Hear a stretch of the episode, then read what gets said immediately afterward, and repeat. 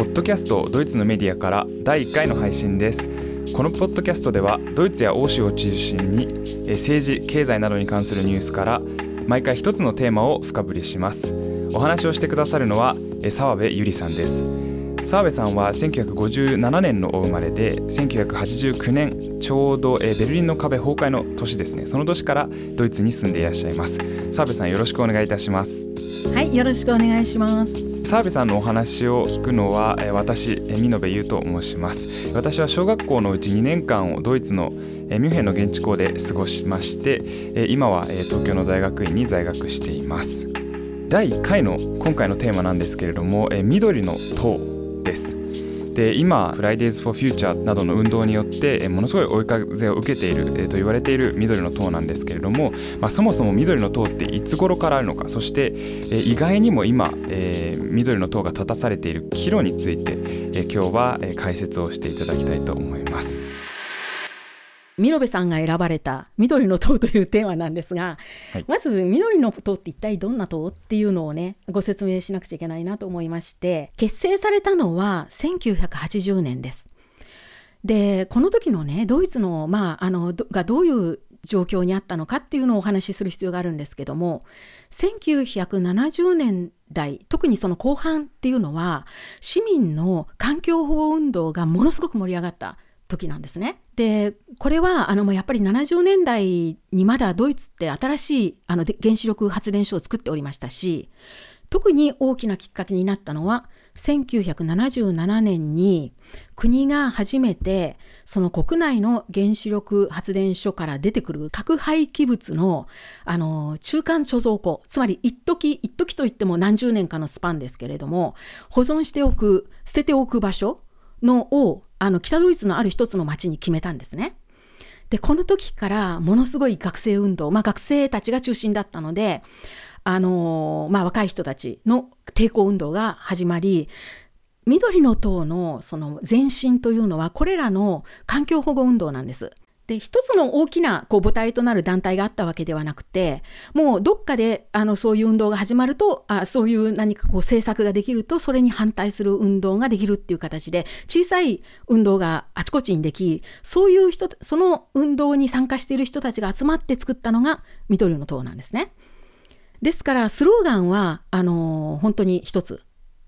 原発反対であの環境保護っていうそっちのそれを政策に入れようっていう方のスローガンだったわけです。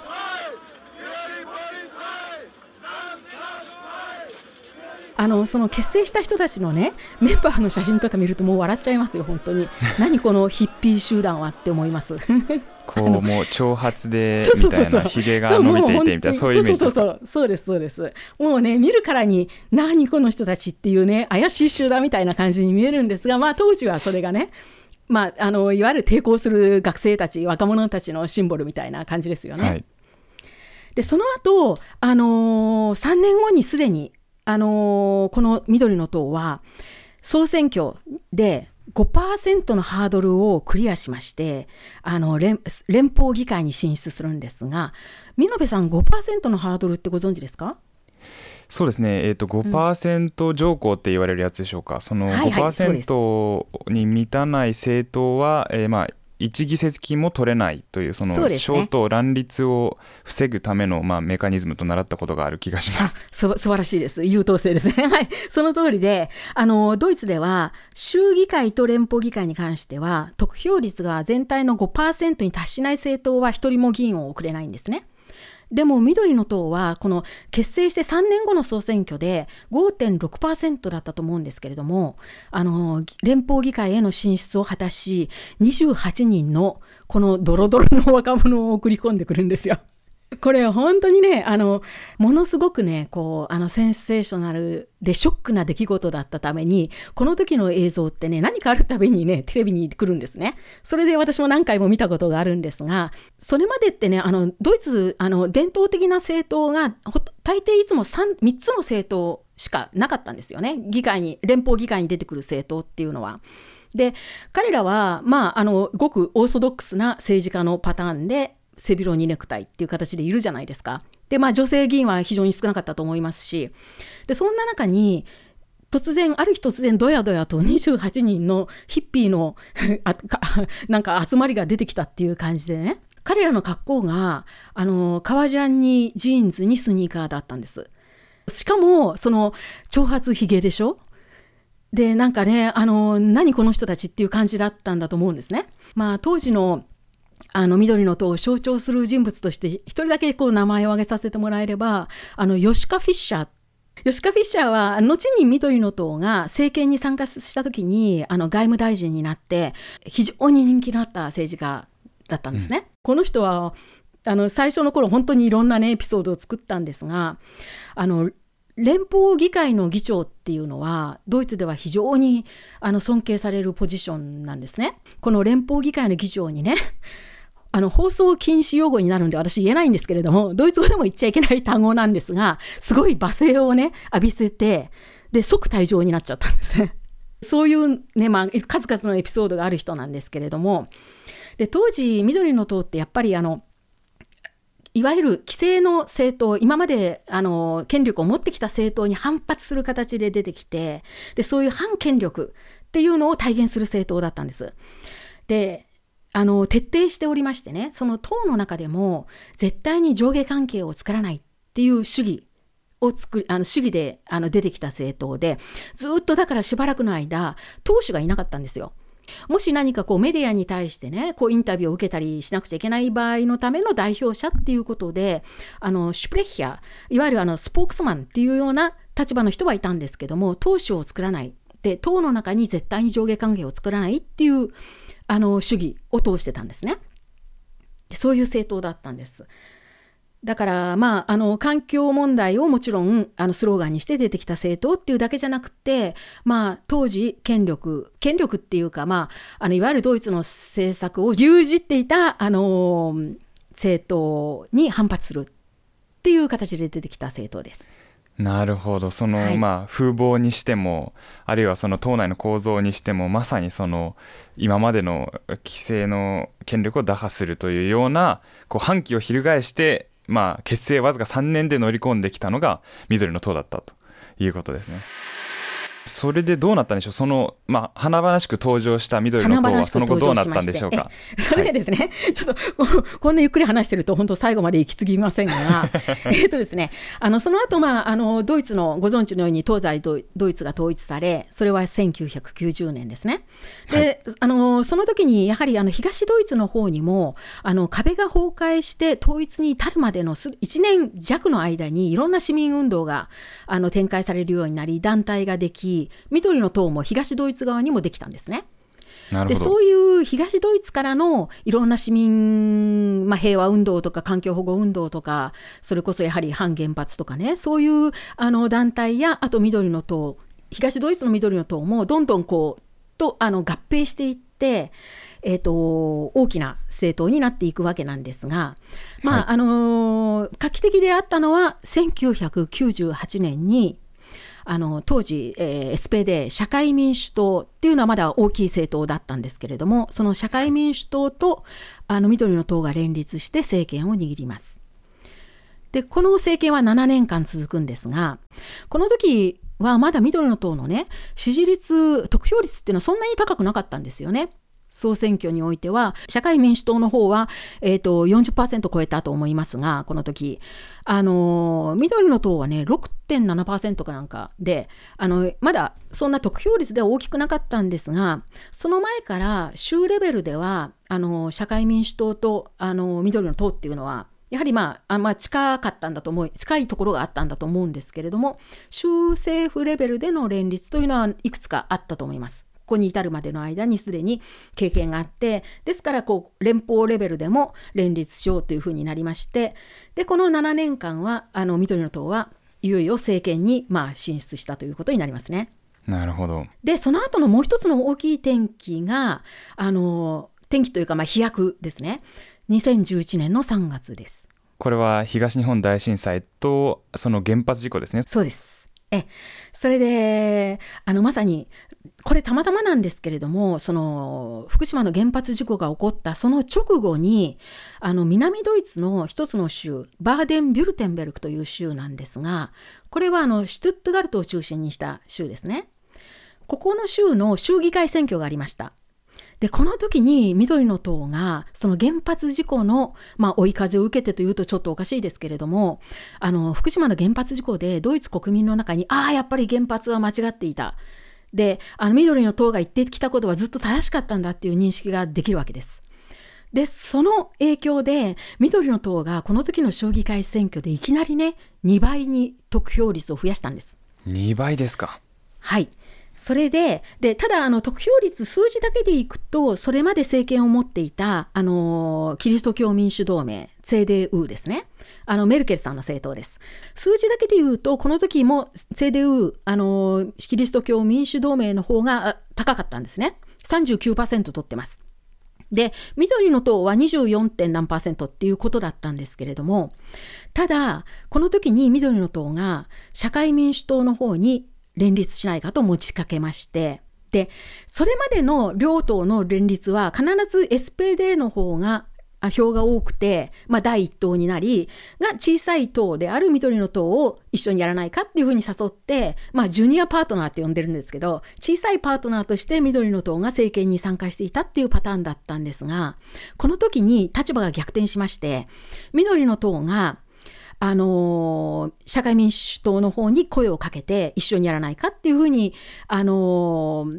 連立することが決まったわけですね。なるほど。親分と子分が逆転してしまったわけですね。そうなんですよ。だから、これはね、ものすごい画期的な、連邦共和国の歴史の中で一番、ものすごい画期的な出来事で、この時、あのドイツの州の中でドイツの連邦史初めて緑の党の州大臣がまあ、州大臣っていうのは州のトップって意味です。はい、あのミニスタープレジデントですね、ドイツ語で。州首相ですね。そうですね、州の首相です。が、緑の党になったんですよ。でこれはね、すごく大きな飛躍で、緑の党にしてみれば、本当に素晴らしい出来事でとなったわけです。で、なんかこうね、あの素晴らしい飛躍をしたわけで、これでもうなんか緑の党はこのままずっと成長していくのかと思われたところが、えーと、この党は2013年それそれから2年後の総選挙で大失敗をやらかすんですね。で何が起こったかと言いますとでこの時に、まあ、あの脱原発がすでに決まり政府の方針としてもあの原発をやめようっていう方に決まり国の環境政策も徐々に、まあ、あの緑の党の思惑通りに転換していきというふうに、まあ、なるなって緑の党がまた大きく飛躍するのかなと思われた選挙が2013年だったんですがこの時の選挙プログラムに緑の党はあの欲張ったのかなんだかあの社会政策を前面に掲げる掲げてしまったんですね。で社会政策って、まあ、あのもちろん政権を取るような政党っていうのは当然環境問題だとか経済問題以外にありとあらゆるテーマを扱わなくちゃいけないわけですよね。はいでその中でこの緑の党が選挙プログラムに取り上げたのが、まあ、環境運動は置いておいてですけれどもそれと並んでもう一つの大きいプログラムにしたのが社会政策であのいわゆる低所得者層に対するあのまあ条件を上げるっていうかこういうあのドイツには左党というあの一番左の党っていうのがあるんですね。ドイツで一番左のはい、あの思想を持っている党政党でこの政党はもう守備一貫して賃金を上げろとかねあの低所得者層のための生活保護をもっと充実させろとか最低の年金を保障しろとかそういうことをずっと一貫していってる党ななわけで、はい、その政党としては、まあ、あの守備一貫していいんですがまさにねこの左党と同じようなことをこの時の緑の党は選挙プログラムに上げちゃったわけですね。なるほど。それでまあ何が起こったかと言いますとこの時の選挙であのまあ、大敗っていうほどじゃないですけども大きくあの支持率を失うことになるんです。でこれはなぜかと言いますとそのさっきちょっとお話しした点になりますけれどもこの政党の緑の党の支持母体っていうのはインテリ層なわけですよ。ですから当時結成したのは大学生や大学関係者が中心でで今でも、まあ、いわゆる教育レベルの高い社会的に見ると、まあ、あのちょっと裕福なね公務員だとかホワイトカラーの層なわけですね。ですから決してね低所得者層じゃないんです。あの緑の党っていうのは環境保護でを共通項として集まった人たちの団体ですからあの逆に言うと政治思想でいくとね左から右までな右まで何でもありなんですよ。いろんな人がいるわけなんです。でその中のいわゆるまあこうまあ社会のエスタブリッシュメントですよね。あの社会を築いている層しかもインテリの層っていうのがこの緑の党がまるで左党のように左に寄っちゃったっていうことですごく違和感を感じて抜けちゃったんですね。なるほど。えー、そっぽを向いてそれであのこの時にね緑の党は負けます選挙で負けるっていうか、まあ、あのもちろん議員は遅れる5%はあのちゃんとクリアしましたけれどもすごくたくさん票を失ってこの時の敗北宣言で緑の党の幹部たちはやっぱりね自分たちの本来の姿に立ち戻らなくちゃいけないっていうふうに宣言宣言しました。うんその2011年の後のあの勢いというのが、まあ、多分一つはそのメルケルさん率いる政権が緑の党のいわばその意向に沿ったような、まあ、政策をやってしまったのでというのでちょっと力をそがれさらにその、えー、そうですねその左左派左派党あるいはその林家ですねその左党の、まあ、方に、えー、社会政策で寄ったがために勢いがそがれという、まあ、それで、えー、2018年までこう大体同じような感じで進んでいったと。そうですね。大体、まあ、大雑把ですけども、そういうふうに言えるんじゃないかと思います。まあ、この辺で、まあ、あのー、見延さんはご存知のように、まあ、政治地図っていうのはだいぶ変わってきて、それはまあ、ちょっと別のテーマになっちゃうんで、ここでは触れませんけれども、はい、右翼政党が現れてしまったということですね。はい、はいドイツはねあの毎週毎週あの日曜日アンケートって呼んでるんですけれども、はい、あの意識調査機関大きい国の意識調査機関があの国民のねあの意識調査で今度の日曜日が総選挙だったらあなたはどこの政党に入れますかっていうのを毎週ねあの アンケート調査してるんですよ。うん、で毎週発表されるんですねそれが。でですから大体ね支持率がどうなってる全国的に見てどの政党がどういう支持率を持ってるかっていうのが分かるんですがでねそれをこう緑の党を振り返ると2018年の末からいきなり支持率がね20%に上がってるんですね。うん。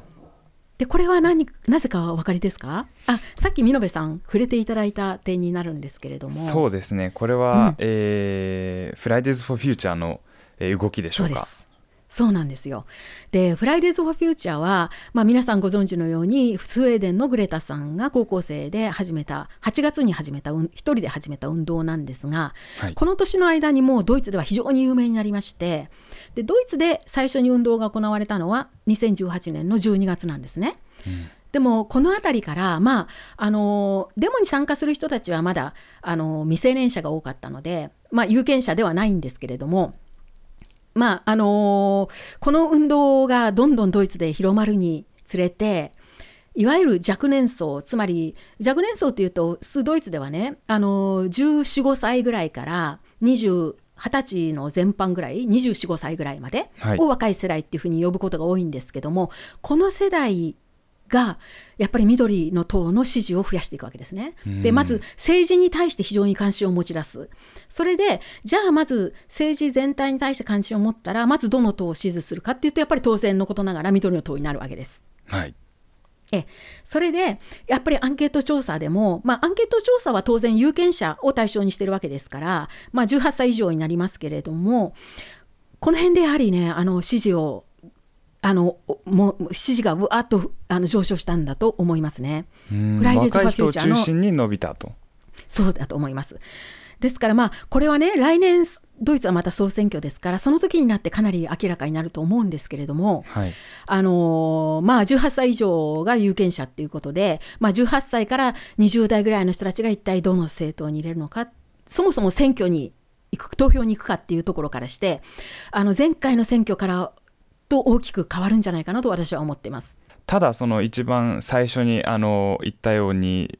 現在岐路に立たされているということですけれどもうん、そうですね。まあ、岐路に立たされてるっていう意味ではね、この政党はもともと最初からなんか岐路に立たされてた 政党っていうと変ですけども、うん、潜在的にね、あのやっぱりちょっとあの特徴があるんですよ、この政党には。でどういうことかと言いますと、はい、あの結成当時はねあこれは美濃部さんはさすがの美濃部さんもご存じないかもしれませんが緑の塔の用語でね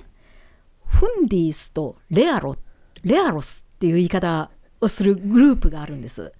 聞いたことないでしょ、これ。犬と熊ですか？全然聞いたことないです。ちゃちゃちゃちゃちゃ。あの、フンディスってね、あの、ドイツ語のフンダメンタリストの、えーと、省略なんですよ。で、フンダメンタリストってあの原理主義者ということで、はい、これでも宗教ではなく、宗教の話ではなくて、いわゆる原則や主義にもうとことん忠実で、絶対に譲らないっていう人たちですね。ですから、緑の塔でフンディスって言ったら、いわゆるあのかんもうラディカルな環境保護あの運動家でなるほどしかも最初の緑の党の,、まあ、あの主義主張つまり政権は取らないぞっていうね それよりも反政権反権力のせあの政党であって自分たちは絶対政権側には行かないぞっていうそういう主義を通す人たちをフンディスって呼んだんですね。でもう片方のレアロスっていうのは、えーと、レアルポリティークっていうのの略で現実派路線なんですね。はいでさっきあの最初にあの一つだ一人だけ名前を出させてもらったヨシカ・フィッシャーっていう彼がねレアロスの中心人物だったんですが、うん、このレアロスそうなんですですからあの政党を結成するからには政権を取ることを目指し政党として成長する環境問題だけではないっていうそういうあの路線でこういう最初からこの2つ対立するような2つのグループからできていたのが緑の党なんです。で今はね、さすがにフンディスの声はもう弱まっています。っていうのは、その間にももう州レベルではもうあちこちで緑の党っていうのは政権に参加していて、で、今回ね、お話をさせていただくっていうことで、実は私指折って数えてみたんですけども、今、あの、ドイツに16個ある州のうちの10個の州で、あの、緑の党っていうのは連立して、他の政党と連立して政権取ってるんですね。そういう意味ではもう体制の中にこうしっかり根付いているということですよね。もうこの緑の党っていうのはもう完全なエスタブリッシュメント側に立っているわけなんです。それはもう一つの理由としてはもちろんその環境問題っていうのがもう緑の党だけがギャンギャン言うような問題ではなくてもうね世界的に見ても、まあ、トランプさんを除けば みんなにとってあのもう当たり前の問題意識になってますよね。うん、でですからあのまあ、環境問題国が環境環境政策を取らなくちゃいけないっていうのはもうどの党にとっても同じですからそれはメルケルさんのもとでもあの連邦政府が進めてきたあの問題になるわけでそれほどもう食い違いがなくなってきているっていうのもありますしそれとあとあの見延さんはよくご存知のようにドイツの政権っていうのは州議会州レベルであれ連邦レベルであれあの連立しなくちゃいけないわけですよね連立しないと取れないわけですよ政権って。一つの党が過半数取るっていうのはもうほとんどありえない話なんですねドイツでは。うん、で必ず他党と組まなくちゃ政権は取れないと。そうするとやはり、あのー、妥協しなくちゃいけないわけですよね。そうですねどうしたって。えだからで緑の党は今もう自分たちはそういう妥協する用意があるっていうことをあちこちの州ですでにもう証明しているわけですからですからまああの CDU あのメルケルさんのキリスト教民主同盟との同盟も十分に視野に入ってるわけですよね。でただその今まあ緑の党のじゃ問題は何かというとその追い風になったフライデーズ・ファ・フューチャーの人たちなんですよ。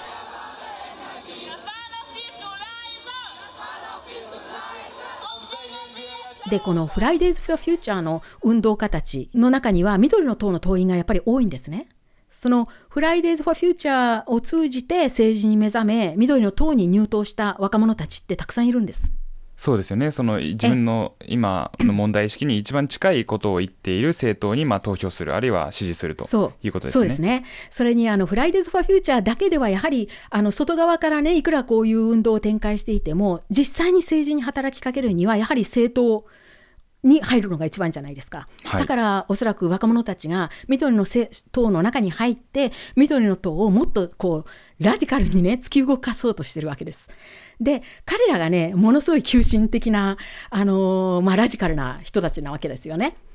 ですから緑の党としてみれば非常に皮肉なことになってるわけでかつての自分たちを見るような人たちが今どやどやどやと入ってきたわけですよ。なるほど。そんな中道なん中道路線なんかでねあのブラブラやってんなっていう感じですよね。で特にあの、まあ、ドイツのフライデーズ・フォー・フューチャーの中心人物はあのルイーザ・ノイバワーさんっていう今24歳の若い女性なんですがね彼女はもうしょっちゅうやはりあの中心人物なのでしょっちゅうインタビューを受けるんですが彼女自身緑の党の党員なんですよ。でもねめちゃくちゃ批判してますね。緑の党のことを。あんたたちは緑だとは言えないとかね。あの党の幹部に向かってそういうことを言ってるわけです。あのですからもっとねあの急進的にやらないといけない。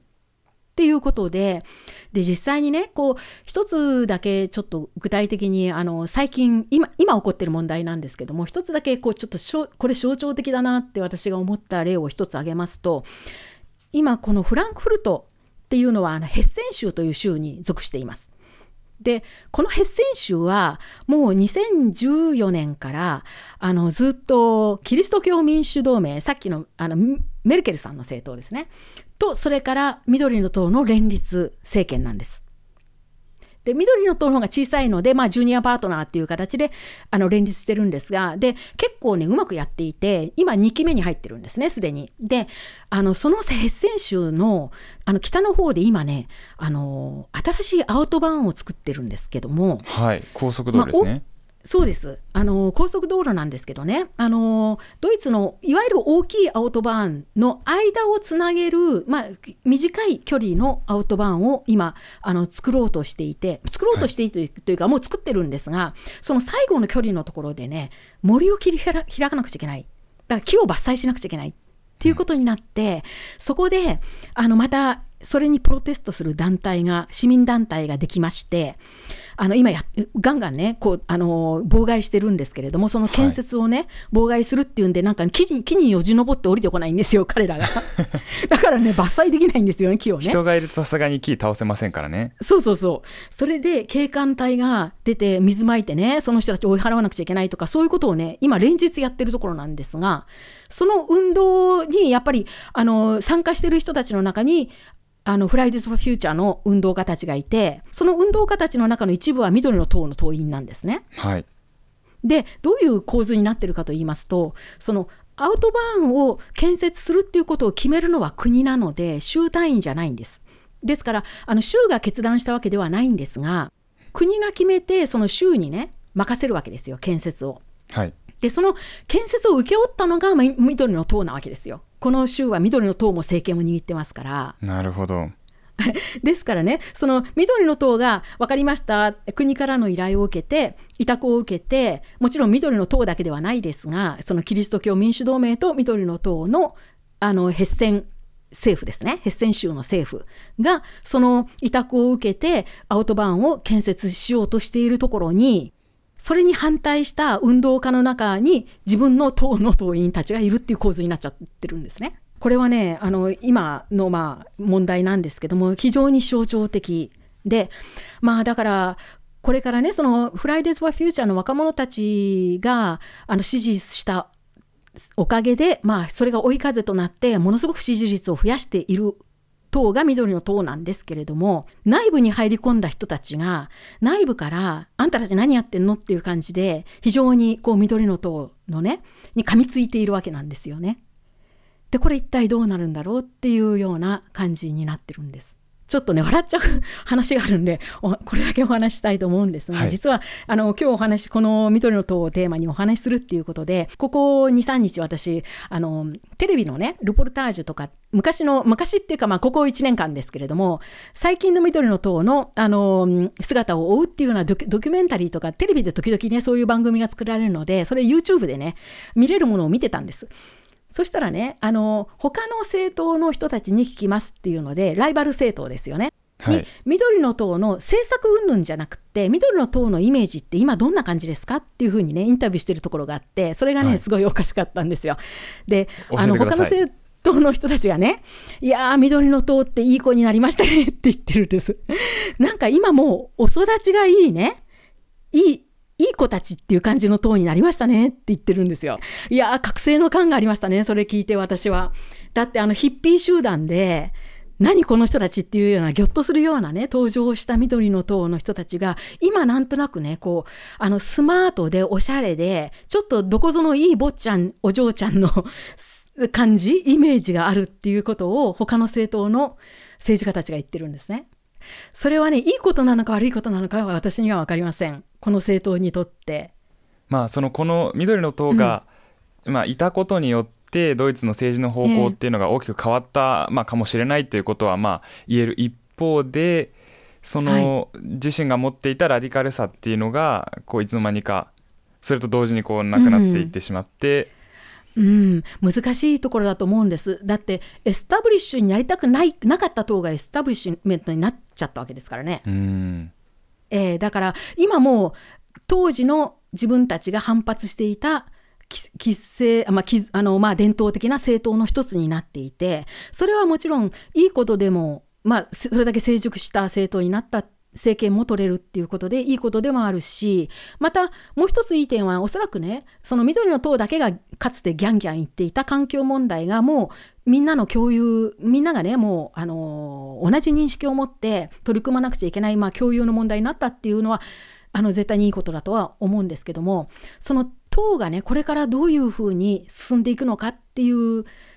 点を考えると私は自分がもし党首だったらすごい悩むだろうなと思います。ね というところにあるのが今の緑の党の話で、まあ、最後に一つだけちょっとこれ言い忘れたんですけれども、はい、あの緑の党ってねあのやっぱりイメージも非常に大切にしていてあのやっぱり若い人が最初に目覚めるのがドイツだと環境問題なのでそこからフライデーズ・フォー・フューチャーの人たちみたいにそこから政治に関心を持っていくっていうのが今までも一つのパターンとしてありましたのでこの政党はねあの若い若さをすごくイメージの一つとして大事にしてるんですね。それであの全体的に若い雰囲気も確かにありますし、まあ、実際の年齢がどうかはちょっとよく分かりませんけれどもあの他の政党も割と若い政党若い議員がたくさんねこう出てる政党ってありますから必ずしも緑の党が年代的に若いとは思いませんけれども若々しさっていうのを一つのイメージにしているのとあとあの女性ですね。女性率、うん、それをすごくやっぱり他の党に比べて断然、まあ、あの女性が多いっていうことを一つの売り文句にもしていることもありましてこの緑の党の党首ってね必ずペア男女のペアで2人でやるんです。うん1人ではなくて共同の党首なんですね。そうなんです。それもねあの性とか服とかそういうのがなくて2人とも全く同じもう50-50の立場で男女の、あのー、党首をいつも常にこれは世代交代しても2人交代するんですねその時には。そういうふうにしていてで今の党首はあのもう男女なんですけどもあの非常に人気のある人たちで。でそのうちのあの男性の方のあのロベルト・ハーベクっていう人なんですがこの人はあの将来もしかしたら首相になるかもっていうふうに言われてます。結成からちょうど40年の節目を、まあ、今年迎えて、まあ、来年どうなっていくかというのが注目されるというところでしょうか。そうですね。はいですからまあ来年の総選挙はそういう視点から見ても面白い。これはあの、えーと、必ずしも緑の党とそれからあのメルケルさんのあのキリスト教民主同盟が連立しなくても他のね可能性もありますからねまだ。はい、で他の可能性の方がね面白いといえば面白いんですね。それはキリスト教民主同盟を省いて緑の党が中心になってあと2つ政党をね呼んで3つの党で連立するっていう可能性は理屈の上で可能ですしもしそういうことになったとしたらそれこそ緑の党の首相がすでに登場するということになりますね。ありがとうございました。はいどうもありがとうございました。ということでドイツのメディアから第1回は緑の党についてお話を伺ってきました澤部さんはですねアマガエルのドイツだよりというブログもやっていらっしゃいまして実はこのポッドキャストのテーマはそこを出発点としています。ですので、えー、皆さんよかったらぜひブログの方も読んでみてください、えー、アマガエルのドイツだよりというふうに検索すれば、えー、出てきます。えー、この番組に対するコメントあるいは感想がおありの方はメールをお寄せください。ドイツドットメディア。ドイツは DOITSU メディア @gmail.com までメールをお寄せください。アンカーアプリを使ってお聞きいただいている方はボイスメッセージを送っていただくこともできます、えお待ちしております。それではまた次回ポッドキャストドイツのメディアからでした。